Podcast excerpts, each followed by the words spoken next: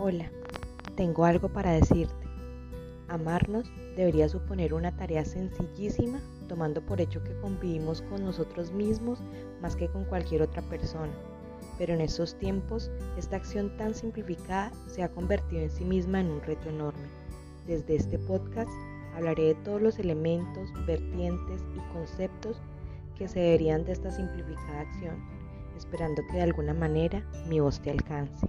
Espero no solo que me escuches, sino que te identifiques de alguna manera con mis palabras y que puedas en algún momento compartir un pedacito de tu historia y miedos conmigo.